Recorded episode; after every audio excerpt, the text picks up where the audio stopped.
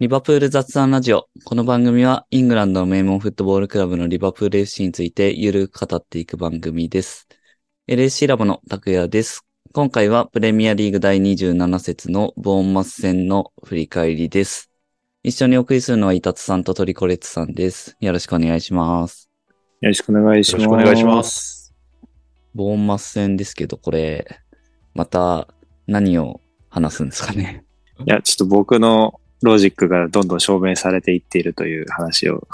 お、なるあほど。の、 いや、あの、先制点が全てという話です。あうんあ、まあそれですよね。うん、いや、こうも繰り返してほしくはないんですけど、繰り返されちゃいましたね。そうっすね。うんそうですね。特にやっぱ今のリバプールはね、ちょっと前はね、1点ぐらい取られても別に2点返せたんですけどね。う。ん。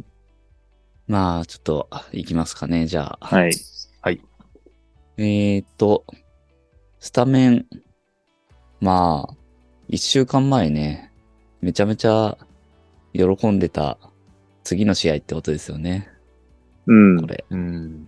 思えそうなんばで。すよね。そうなんですよ。だから僕その回の収録に出れるつつ、この回に出れるって、そのなんか自分のスケジュールをめちゃくちゃ恨んでますけど。 はい。いや、今日も楽しくやっていただいて、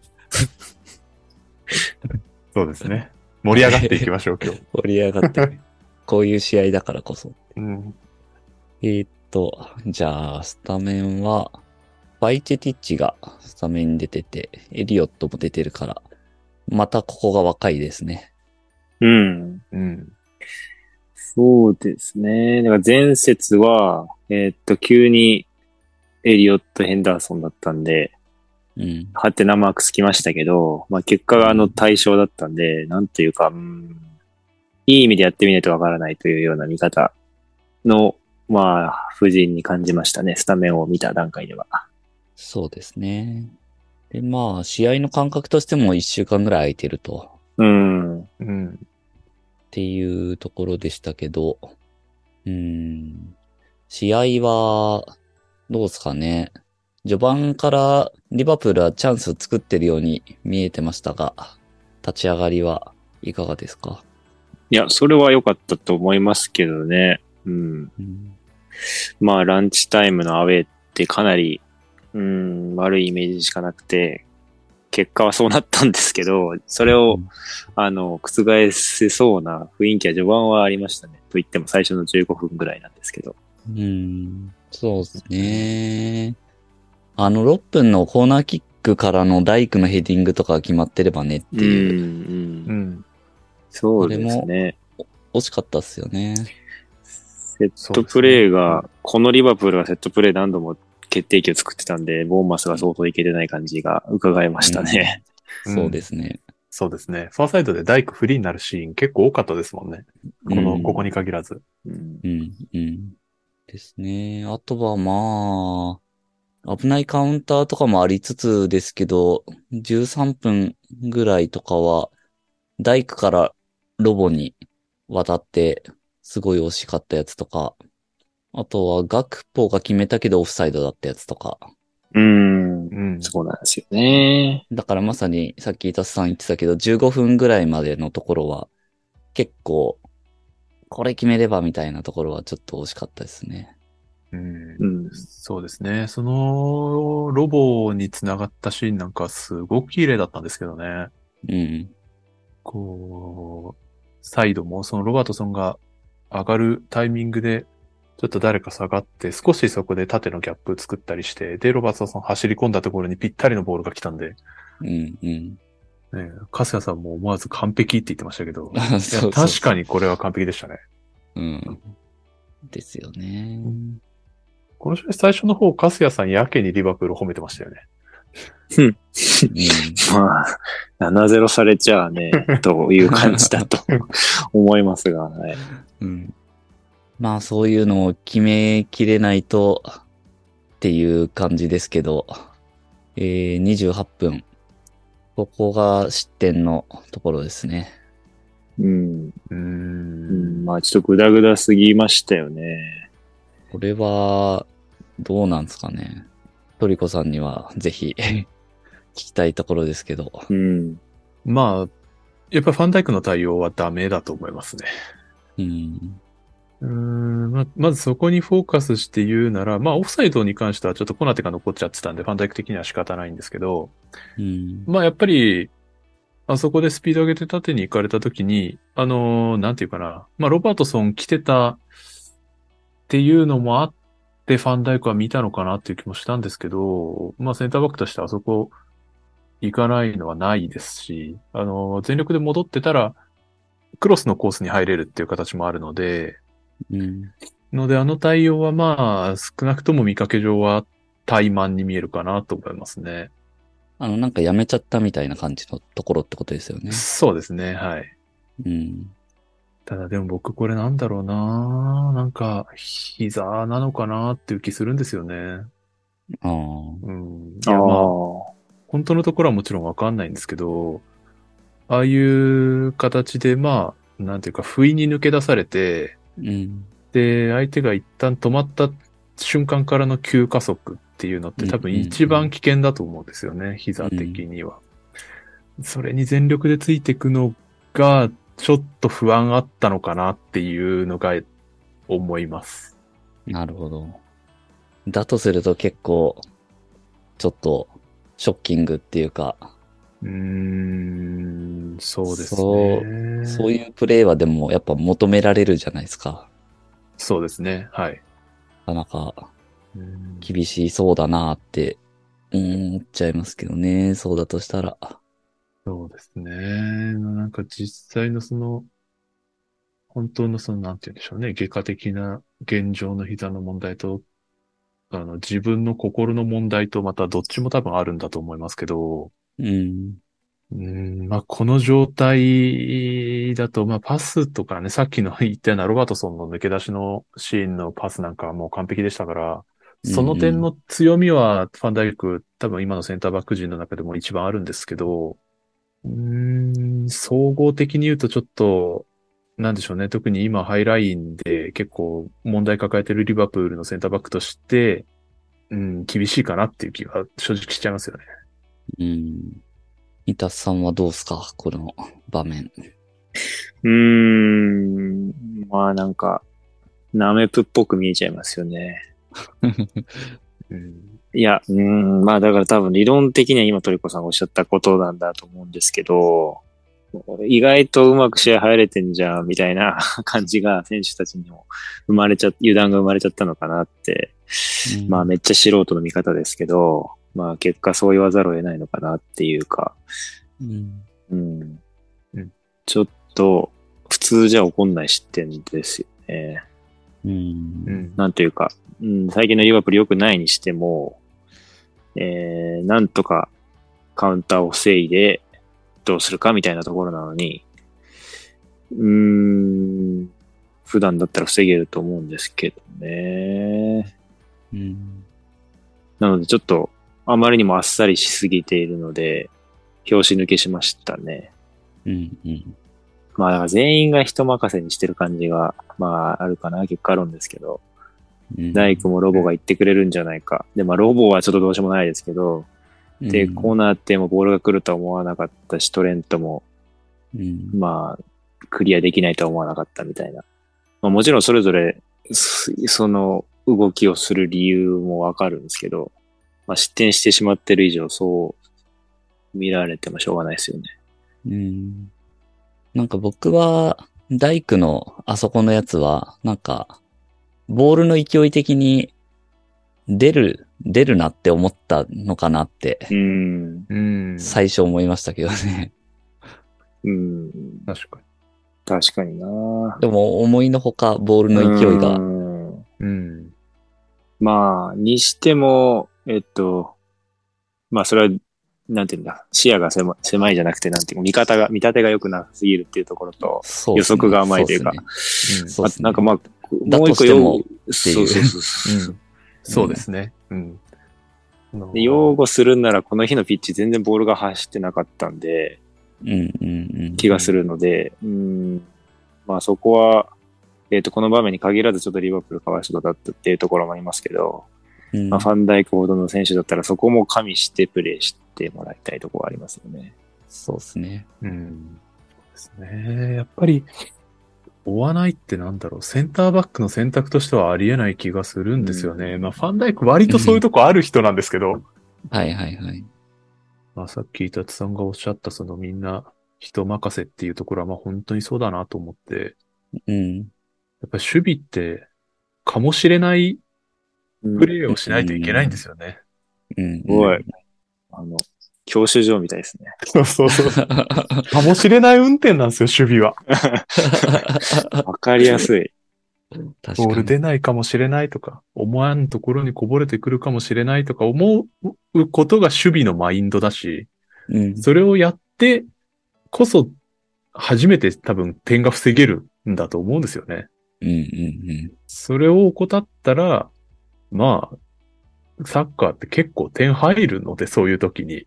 うん。うんまあ、そりゃそうなるよな、というか。うん。うん。うーん、ね、そういうとこ出てるぞ、最近っていう感じですよね。そうですね。もうよくわかりますね、それは。まあ、これで先制点取られちゃったわけですね、伊達さん。ああ、そうですね。なので、うんなんだろうな。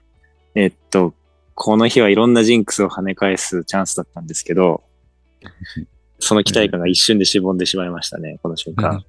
そうですね。うん。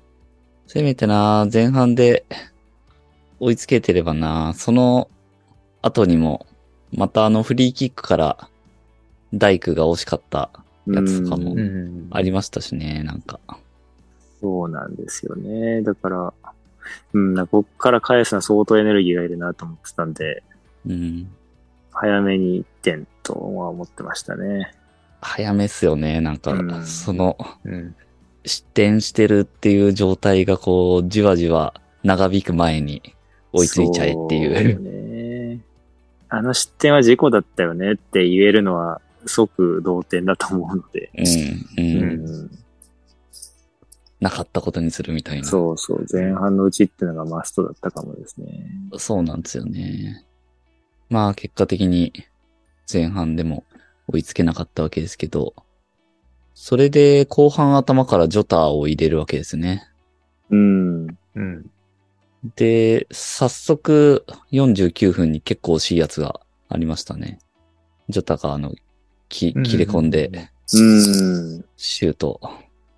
あれが決まってるかな 全部それ。、全部それなんだけど、うん。いや、でもね、そんな感じでしたよね。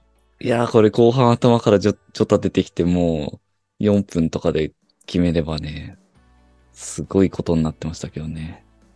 うん。これまたジョッタの良さが出てたシーンですけどね。う。こうん突然突進してシュートまで行くっていう。うん。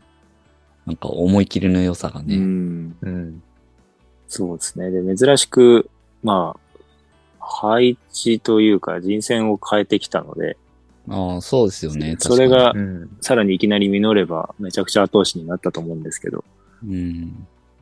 まあ、ここ決まらず、もうその後もでも、なんか、厳しそうな、重たい雰囲気が続いてたかな。うん。カスヤさんがおっしゃってましたけど、本当単調ですよ。うん。うん。まあそういう流れもあったんで、えっ、と、65分には3枚替えですかね。ミルナーとヘンダーソン、フィルミーノが入ってきたと。で、これ変えてからすぐですよね。あの、ハンド、VAR でハンドになって PK 獲得したのは。本当ですね。うん。そうですね。まああれは、ハンドだと思いますけど、VAR 入って。うん、そうですね。うんいやー、まさか今シーズン一回も PK もらってないとは思わなかったです ね。あそうですね。忘れてましたね。そうですよね。相当ですよね、それ。 うん。うん。そうですね。うん。なんかそれもだいぶ象徴してる気がするんだよな。うんう。ん。まあ、確かに、なんて言うんでしょうね。要はボックス内でのプレーが単純に少ないっていうこともありそうですよね。そうそうそうあー、なるほど。そう。そうですよね。一時期はなんかやけに PK ある時もありましたよね。うんリバプーうルうんん。多分それはもう本当に押し込めててボックス内でのプレーが多かったっていうのも多分あると思いますし。うん。そうですよね。で、まあ、ここで、PK だから、まあ、ここ、えっと、68分とか9分とかですよね、これ、時点で。うん。だから、70分前、あと20分とかあるじ状態で同点になれれば、まあ、あるかな、みたいな。逆転もあるかな、みたいな感じはありましたけどうね。んそうですね。多分ボーンマスも気持ち的にちょっと厳しかったでしょうね、その後。そうっすよね。っていうところでしたけど、これは、サラが枠外に。うんうん。珍しいっすよね、枠外。ですね。まあ、サラの、この思い切った PK だと、いつかこういうことあるんじゃないかっていう感じののコースでもありましたけどね。うん。そうですね。ここで、それが出てしまったと。どそうです。ね。タイミング的には、ちょっとね、0-1からの同点のはずの PK だったので、かなりきつかったですね。うん。まあ、これで結構雰囲気的には、さらになんか、重たくなったというか、厳しさが増しましたね。いやー、まあ、絶望ですよね。もううん PK すら入らないし、サラーが外しちゃうのかよっていう。まあ、今一番チームに必要な気、気持ちの部分が、こう、すごい、振り絞られる感じですよね。うん。うんう。ん。で、最後の最後に出てきましたね、カルバーリョ。うんびっくりしましたね。こうんれはこれ、これもこれで、な、なんでだっていう気もしますけどね。そうですうね。ん。じゃあ今まで何だったんだろうっていう感じがすごいしますけど。うんいや、嬉しかったですけどね、カルバリオ久しぶりに見れそうて。うん。まあ、さすがにその時間だと仕事はできなかったですけど、うんまあもうちょっと試合には出てほしいですね。そうですね。出してあげてほしいし、まさかこれをできなかったということに しないとは思いますけど、ううんん。チャンスを与えたのに、みチたいャな。ンスを与えたのに結果残さなか ったひんどで。 い。ひどい、ひどい。鬼。いやーまあもう試合はそれでうん。うん。終わりっすね。1-0で負け。うんこれはちょっとなんか無力すぎましたね。うーん。なんというか、やっぱ今シーズンのリバプールは一番今までのムカつくチームなんです よね。うん。あの、ぬか喜びさせてくるんで。あー。はい。 7-0という僕の史上最高の試合を抱えながらこういうことをしてくるので、ちょっと、うーん、どうしたもんかって感じですね。うん。そうですね。いやー、これはね、やっぱもう、流れで、今季、こうなるわっていう、その試合の流れ的に、やっぱ決めるべきところ決めなくて、結局28分に失点して、先制点取られて、うん。で、今年は、逆転勝ちできないんですよね、やっぱ。そうなんですよね。僕調べてみたんですけど、うん。リーグ戦で逆転勝ちしてんのって2試合しかなくて、うん。えっ、と、5節のニューカッスル戦。おーおーこれはあの、最後の最後ギリであうのん、カルバーリョが取ったやつですけど、うん。これと、あと、18節、年末のレスター 戦。これも2つのあーオウンゴールで。だから、3ゴールともレスターのゴールですね。これ、だから、まともに逆転してないっていうか、確かに。すごいミラクル的なやつか、オウンゴール。うん。だから普通に逆転してないっすねう。ん。あと CL でも、アウェーレンジャーズ戦ぐらい。ああ。ああ、そっか。あの試合、 あの試合はなんで先制されたんだそうってい。そううそう。むしろそういう感じで感じですよねうん。点差考えると。だからなんか、まともな、普通に先制されたけど、後半で2点とか3点決めて、まくって、最後流して終わるとか、なんかそういうのってないっすよね。それがやっぱもう、こ今年のリバプールってそういうことだなっていう。うんうん先制したら結構なんか強気に行ってそのまま押し切れるんだけど、先制点取られるともう途端にあたふたしちゃって、何もできず終わるっていう。うん。もうそのパターン、 まさにこれは典型的な。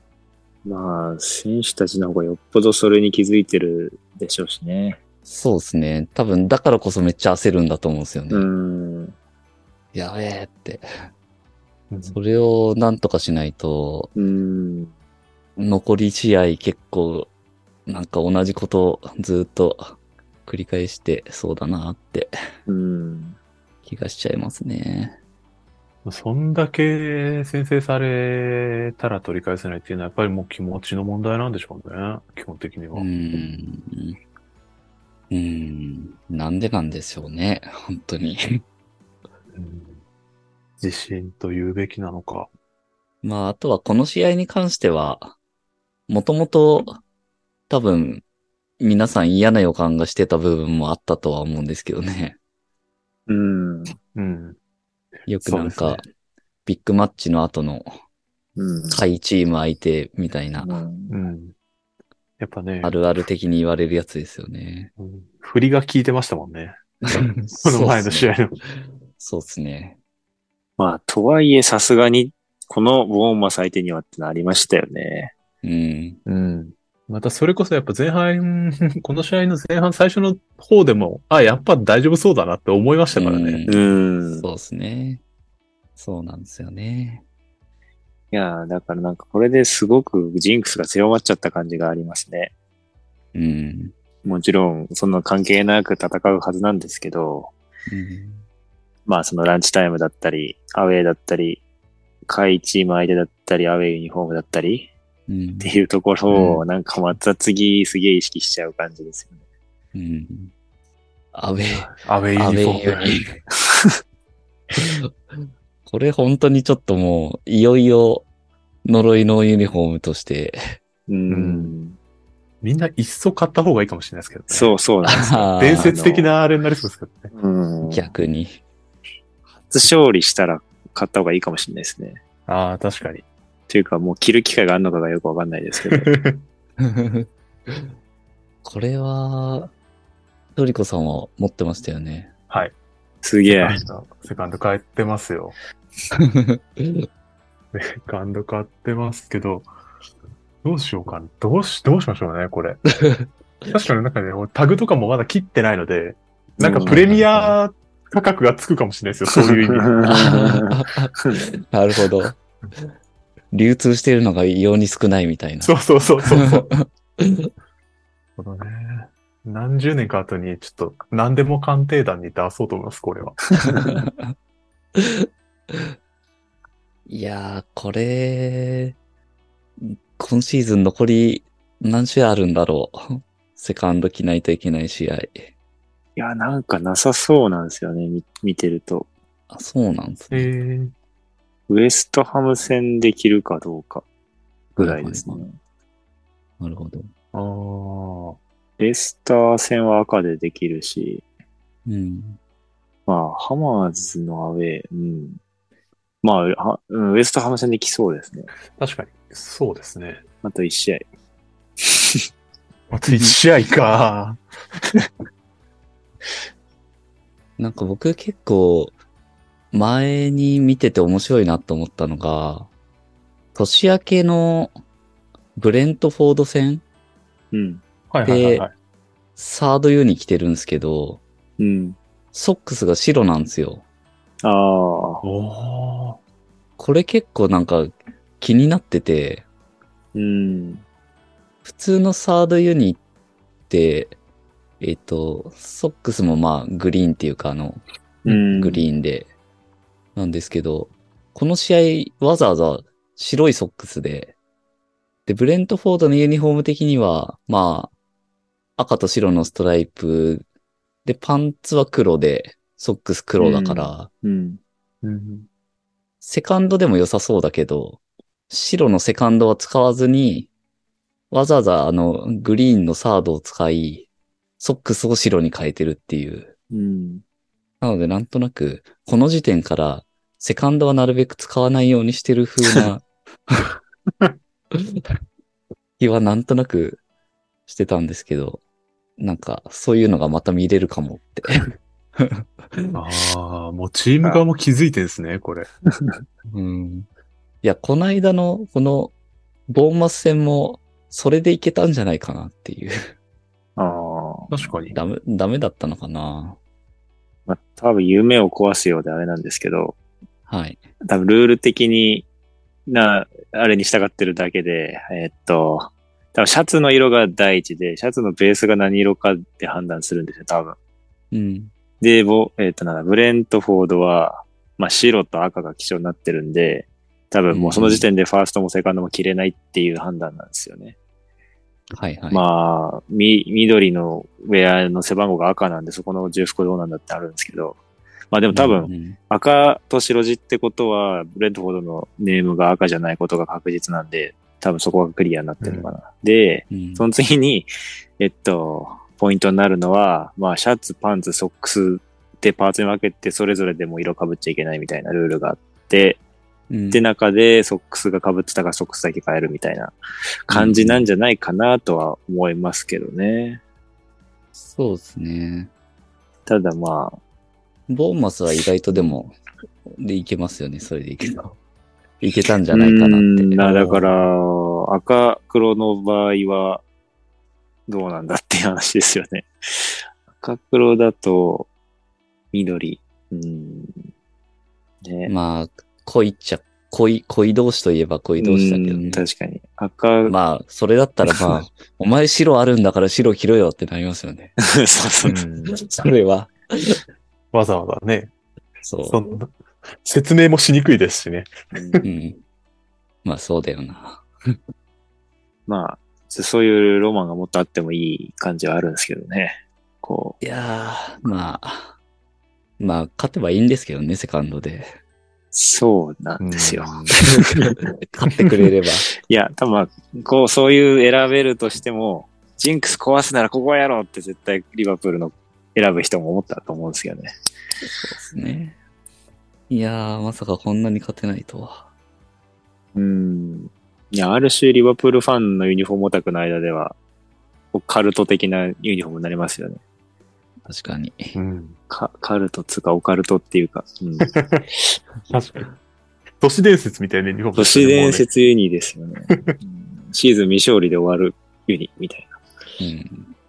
これは、やっぱ、か乱されてるんですかね。いやーまあ、普通に視覚的に良くないですよね、きっとね。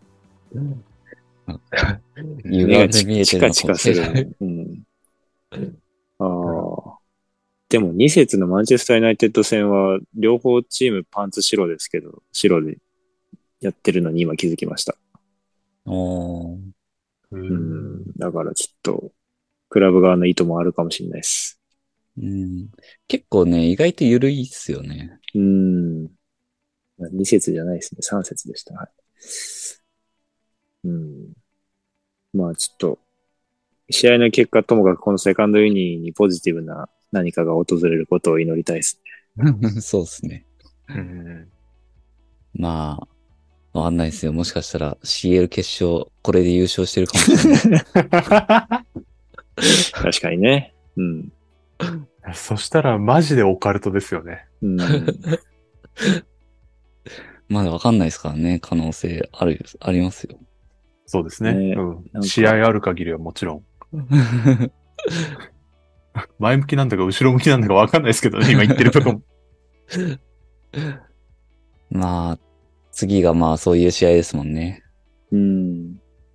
次はどうですかね。次、マドリー戦。はい。まあ、いや、なんというか、うーん、次につながる試合にしてほしいですね。うん。うん。なんかおかしなことにこう、日本のスポコン根性論が成り立つチームになってるので、今のリバプールは。 うんうん。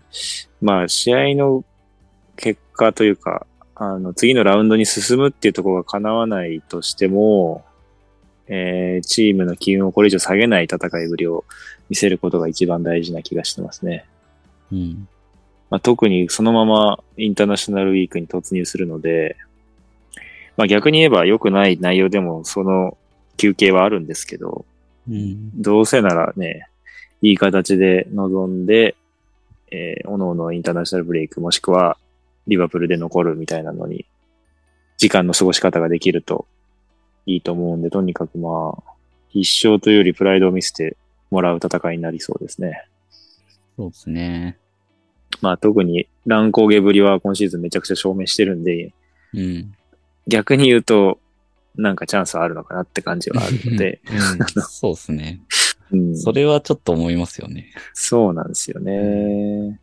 特にマドリーは油断するときは油断するんで、うん。うんうんまあ、あの、辻褄は別なんですけど、構成を取れる時間はあると思うので、うんいや、僕はなんだかんだあると思いますよ。う7-0。 うん。おー7-0。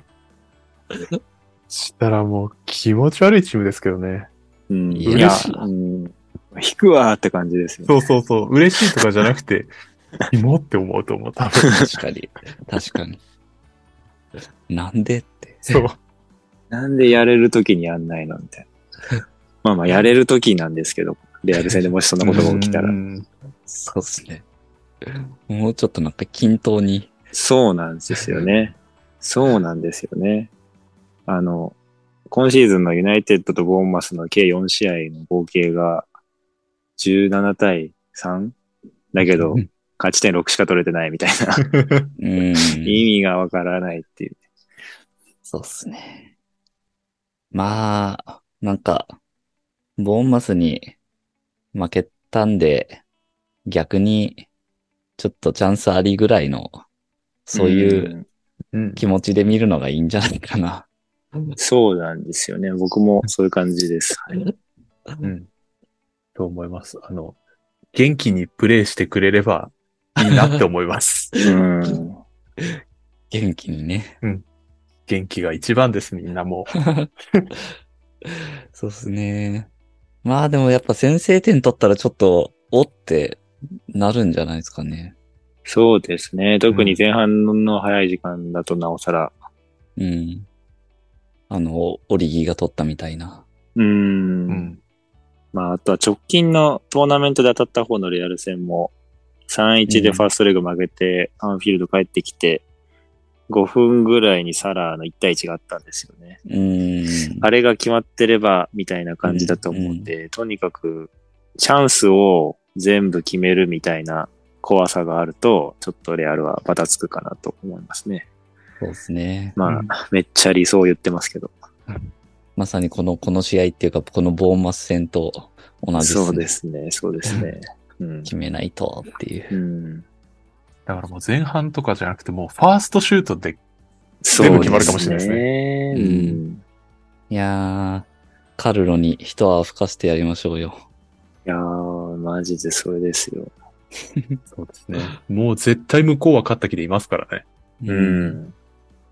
いやー、その顔見たいなその顔見たいですよね。 まあ、アンフィールドで2-0になった時の顔も結構良かったんですけど、ちょっとなーまあ、楽しみですね。